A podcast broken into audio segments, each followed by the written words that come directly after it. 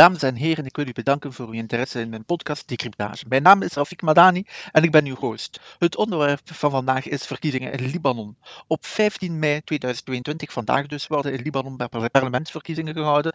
Ze komen drie jaar na het begin van een grote economische en financiële crisis die het land blijft teisteren. En minder dan twee jaar na de verwoestende explosie in de haven van Beirut, waarvan 215 mensen omkwamen en meer dan 6500 anderen gewond raakten, en waarvan de schade door de Wereldbank op bijna 4 miljard euro wordt geraamd. Volgens de Wereldbank was deze opzettelijke crisis een van de ergste die de wereld sedert de jaren 1850 heeft gekend, het gevolg van beslissingen van de politieke elite van het land. De opzettelijke aard ervan was het onderwerp eh, van een documentaire van de Libanese-Australische journaliste Daisy Gedeon, Enough Lebanon's Darkest Hour. Ik wil u graag laten weten hoe ik erover denk op basis van de resultaten van mijn onderzoek en visies.